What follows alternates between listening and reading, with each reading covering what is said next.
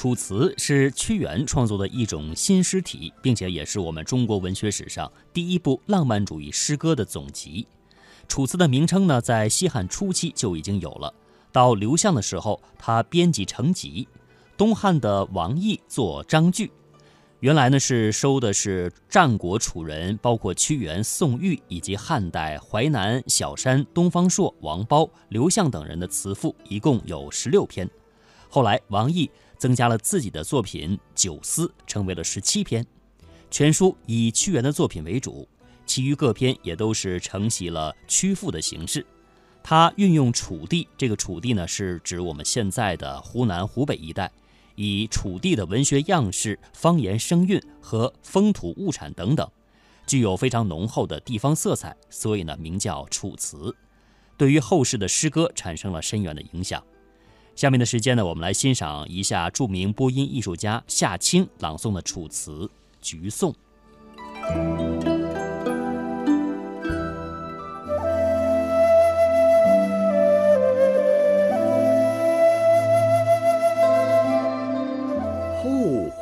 家树，菊来福喜。寿命不迁，生南国喜。身故难徙，更宜志兮。绿叶素荣，分期可喜兮。曾之眼疾，圆果团兮。青黄杂糅，文章烂兮；金色内白，类刃道兮。分韵宜修，夸而不丑兮。结而又至，犹以异兮。独立不迁，岂不可喜兮？身故难徙，阔其无求兮。苏轼独立，恒而不流兮。必心自慎，终不失过兮。秉德无私，参天地兮。愿遂并谢，与常有兮。疏离不淫。更其有礼兮。年岁虽少，可师长兮。行比伯夷，至以为相兮。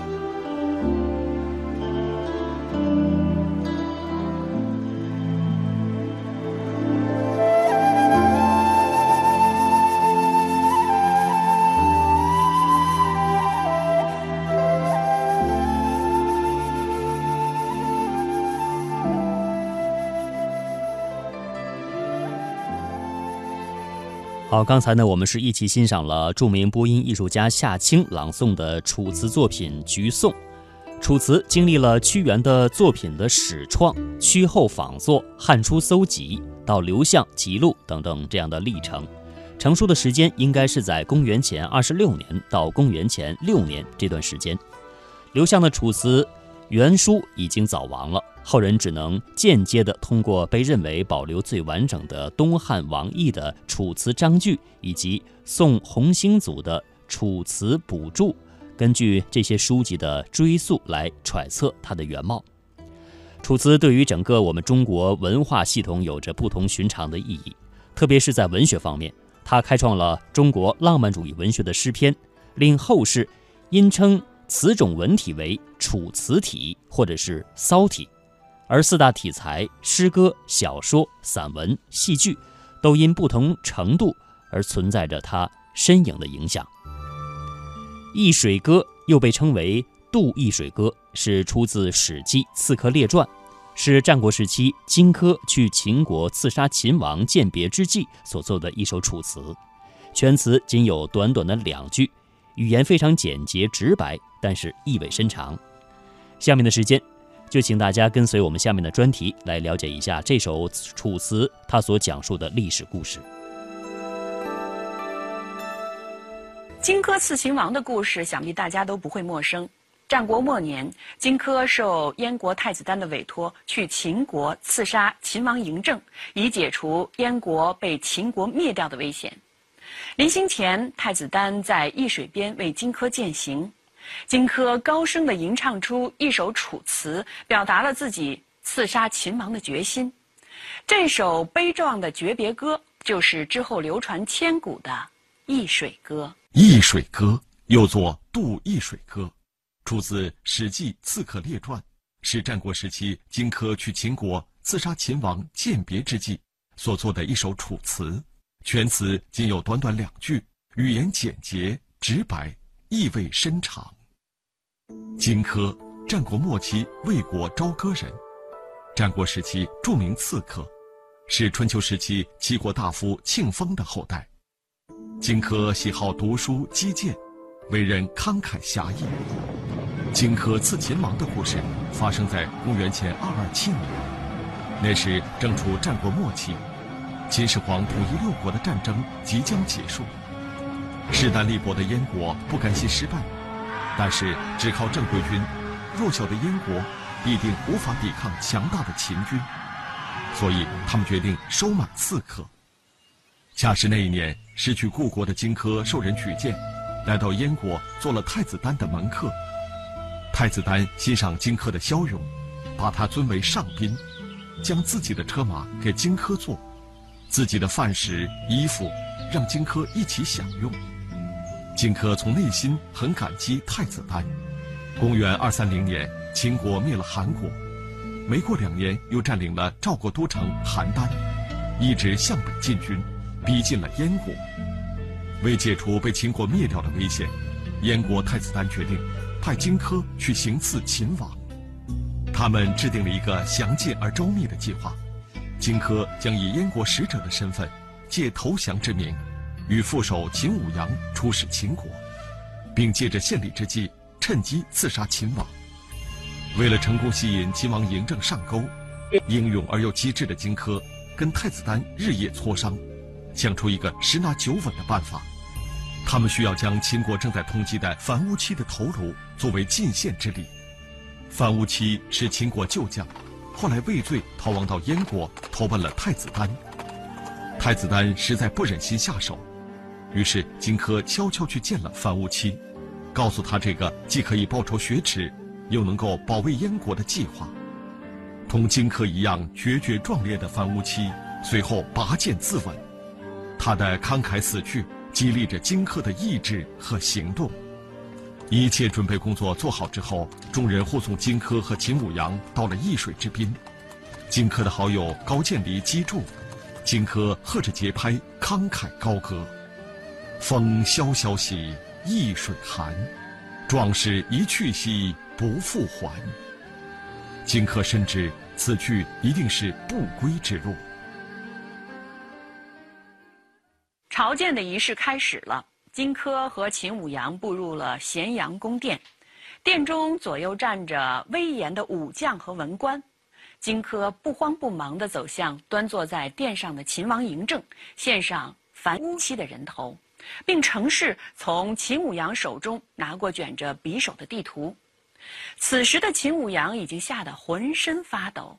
随着地图的展开，荆轲猛地跨步向前，左手抓住秦王的一只衣袖，右手举起了准备好的进了毒的匕首，向秦王刺去。秦王使劲向后挣脱，把那只袖子挣断，逃脱了。荆轲在朝臣的牵制下，被嬴政砍断了左腿后被俘。整个刺杀的计划以失败告终。荆轲留下的那句。壮士一去兮不复还，成为了永远的悲壮。这首仅有两句的词作，乍一看浅显易懂，直如白话，但细细品来，却饱含深意，正气凛凛。萧萧秋风，寒冽易水，乃是集天地的惨烈之状。风吹而水寒，皆为自然，本无情之物。此时却在荆轲心中酿起了浓烈的悲凉。荆轲集心中澎湃的情感与眼前的景物，情满于风，意溢于水。风萧萧有声，易水寒无情。前者诉诸听觉，后者诉诸触觉，给人彻骨的寒冷之感。全词模仿《诗经》兴的手法，前句以秋风易水起兴，后句则直抒胸臆，高唱壮士舍身取义、视死如归，豪迈而凝重的壮志情怀。此刻临赴秦国的荆轲知道，以自身微薄之力，拒与执掌千军万马、自幼熟悉剑术的秦王对阵，无异乎以卵击石，生还的希望几乎为零。但是大敌当前，国运未卜，即使以弱敌强，胜负难测，却仍要慷慨赴死，绝不回头。虽然荆轲的一句“壮士一去兮不复还”，唱出便戛然而止，无复他言，却仍使送行者哀思如潮，伤心的流下眼泪。这首直白质朴的词作，用短短的两句，写出了苍凉悲壮的气氛。和壮士赴死如归的壮志，轻轻的十五言，却是听者有身临其境之感。人们仿佛能感知秋风的刺骨，易水的寒意。没有嚣张夸大的语言，却让人感受着惊天地泣鬼神的回肠荡气。每读《易水歌》，人们总能为荆轲的忠勇信而感动，而制造这种感动的。正是诗词中每一个字所带有的艺术魅力，它们超越了时间与空间，诉说着士为知己者死的慷慨情操。虽寥寥十五字，却凄婉激烈，风骨情景种种具备。而这首词也让荆轲刺秦王的故事，成为了一段传颂千古的史话。春秋时期的刺客专诸刺杀吴王，身死而攻城；战国荆轲刺秦王，身死而事败。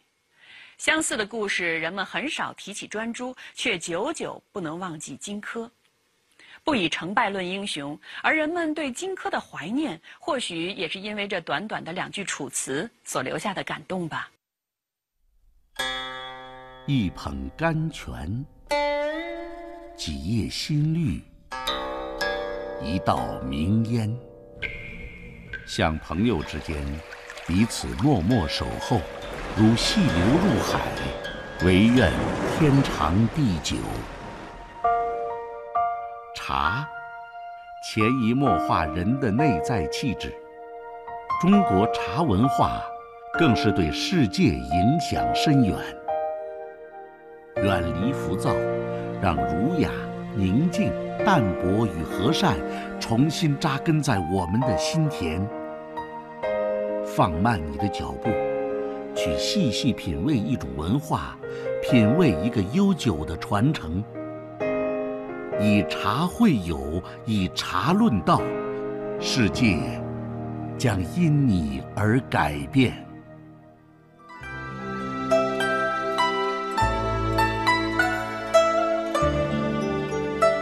欢迎您继续收听中央人民广播电台《中华风雅颂》，我是主持人鹏飞。今天，人文中华和大家共同来说一说楚辞的魅力。对于楚辞及其研究史作为研究的学科，现在呢称为楚辞学。它上契汉代，在宋代是大兴的时代，近现代更是成为我们中国古典文化殿堂的显学。而楚辞早在盛唐的时候就已经流入日本等儒家中华文化圈。十六世纪之后，更是流入到了欧洲。到十九世纪，楚辞引起了欧美各国的广泛关注，各种语言的译文研究著作大量出现。在国际汉学界，楚辞一直是研究的热点之一。说到楚辞，不能不提屈原。屈原是我们中国最伟大的浪漫主义诗人之一，也是我国已知最早的著名诗人、世界文化名人。他创立了楚辞这种文体，也开创了香草美人的传统。代表的作品有《离骚》《九歌》等，其中《湘夫人》就是选自《九歌》，这是祭湘水女神的诗歌，和《湘君》是姊妹篇。全篇以湘君思念湘夫人的语调去写，描绘出了那种持神遥望、其之不来、盼而不见的惆怅心情。下面时间，请大家收听专题《品读湘夫人》。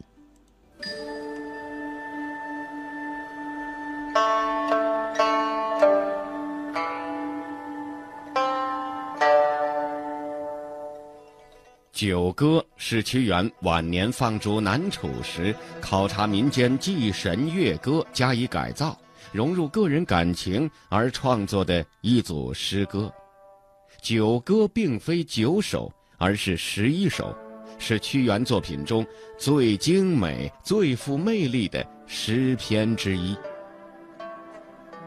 九歌以山川神奇和自然风物为描写对象。融入大量神话传说，淋漓尽致地抒发了晚年屈原忠君体国却忧谗畏讥的复杂心情。其创作特点是寓情草木，托意男女。这首《湘夫人》恰好是其中的代表作。全诗围绕男神湘君与女神湘夫人之间弃之不来、胖而不见的思慕展开描写，表现了一种情愿的主题。屈原以其卓越的艺术才华，对民间祭祀乐歌做了改编和加工，使之成为传颂千古的文学经典。全诗是以男神湘君的。深情吟唱展开的。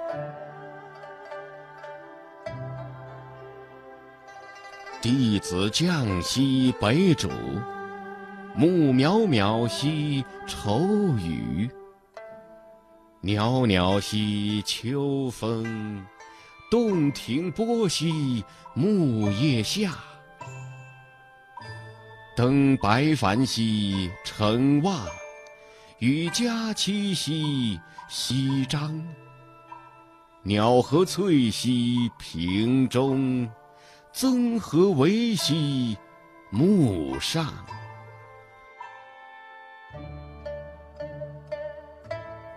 这个第一节翻译过来就是说，天帝的女儿湘夫人呐，快要降临到河的北岸了。可我却望穿秋水，愁思满怀。飒爽的秋风阵阵吹来，洞庭湖波浪翻涌，树叶飘悬。登上长满白帆的高处，放眼远望，我已与湘夫人定好约会，准备晚餐。可鸟儿们为什么聚集在水草中间，而渔网为什么高高悬挂在大树巅？诗中提到的木叶，其实就是深秋飘零的树叶，但经屈原妙笔点画，另创新词，从此几乎成为一种定例。以后历代诗人在写到秋天的落叶时，往往都以木叶或落木代之。落叶、树叶等词藻几乎在古典诗词中绝迹了。一九三二年，鲁迅先生就曾做过一首无题诗：“洞庭木落楚天高，眉黛猩红卧战袍。”则盼有人吟不得，秋波渺渺失离骚。屈原改落叶为木叶，意象到底发生了什么改变？又产生了怎样精微的艺术效果呢？有北大中文四老之一之称的林庚教授解释说：“木叶乃是木与叶的统一。”疏朗与绵密的交织，一个调远而情深的美丽的形象，这却又正是那九歌中湘夫人的性格形象。木叶一词带来了暗示的颜色性，让整个画面自然而然地有了落叶的微黄与干燥之感，给诗歌带来了整个疏朗的清秋的气息。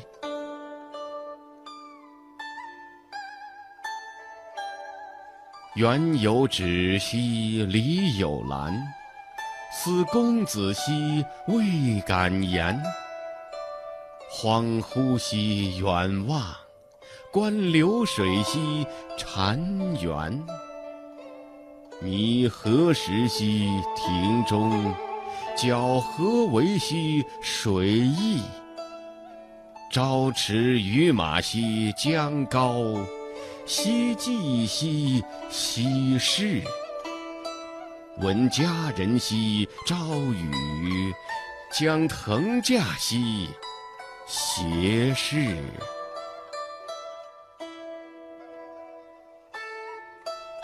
诗人深情地唱道：“远水上有白芷啊，离水边有幽兰。我眷念公主，却不敢明言。放眼远望啊，一片苍茫，只有舒缓的流水在流淌蔓延。为什么山林里的麋鹿要到庭院里觅食？”为什么深渊里的蛟龙会搁浅在水边？清早我骑着骏马在岸边奔驰，傍晚就要横渡江面去到河的西岸。好像听到了美人的召唤呢，我多想驾车与她一同消失在人前。一段柏拉图式的爱情，一段超越时空的热恋，一曲理想主义者的悲歌。在洞庭湖畔美妙的晚秋美景中，弥漫着湘君对湘夫人思而不得的惆怅。我们一起品读屈原的作品《湘夫人》，舜。三皇五帝之一，与尧并称为中国古代的圣王，因木有双瞳而得名重华。生于山东诸城，受尧的禅让而为帝。在位三十九年，天下大治。晚年南巡，死于苍梧，葬于湖南永州的九嶷山。传说中化为湘水男神，称湘君。他的两位妃子娥皇、女英本是尧的女儿，得知噩耗，泪洒斑竹，双双投水而死。死后化作湘水女神，称湘夫人。这首诗即是模拟民间巫歌里男神的口吻，来表达对湘夫人的倾慕之情。注视兮水中，弃之兮何盖？孙膑兮子檀，播芳郊兮陈塘。桂栋兮兰老，辛夷梅兮药房。往毕利兮为维，披会冕兮稷章。白玉兮为镇，疏石兰兮为方。止气兮何屋，寥寥之兮杜衡。和百草兮石庭，见芳心兮午门。九夷宾兮并营，灵芝来兮如云。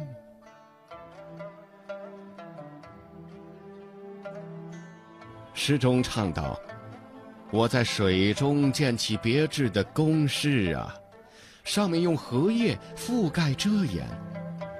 我用香孙抹墙，用紫贝装饰中庭。